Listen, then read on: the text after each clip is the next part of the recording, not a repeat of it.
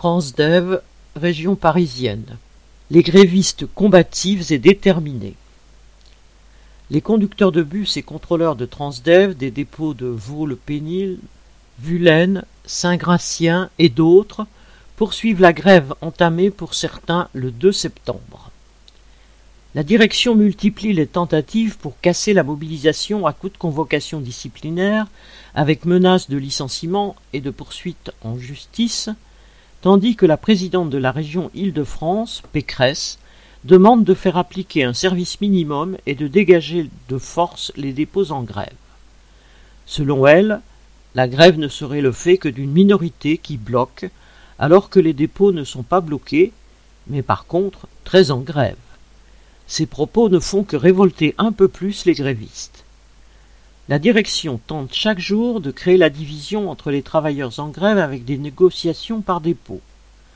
À Le Sien-Sénard, où la grève a démarré, deux syndicats ont ainsi signé un protocole de fin de grève et de reprise du travail, insinuant qu'il est difficile d'aller plus loin avec la grève.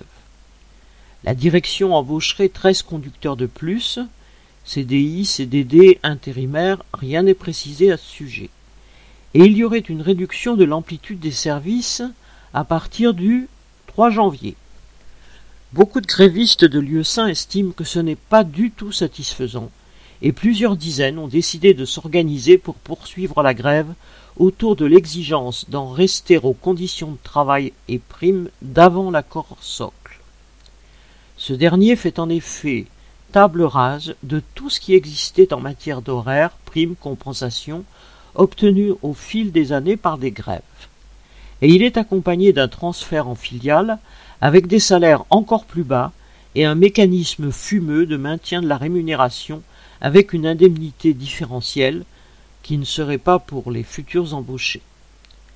Tout cela prend prétexte des appels d'offres sur les dessertes de bus de la région parisienne organisés par IDFM, Île-de-France Mobilité, l'autorité organisatrice des transports dirigé par la région Île-de-France, c'est-à-dire par Pécresse.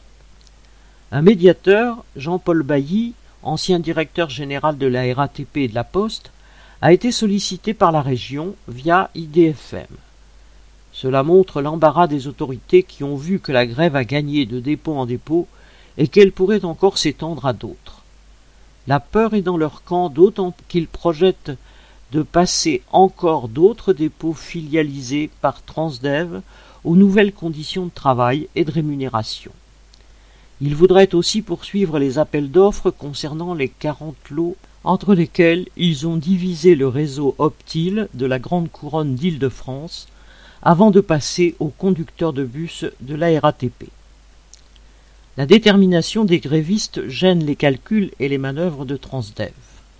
Leur refus de se faire dépouiller peut se propager à d'autres, et c'est bien ce qui inquiète le patronat et le gouvernement.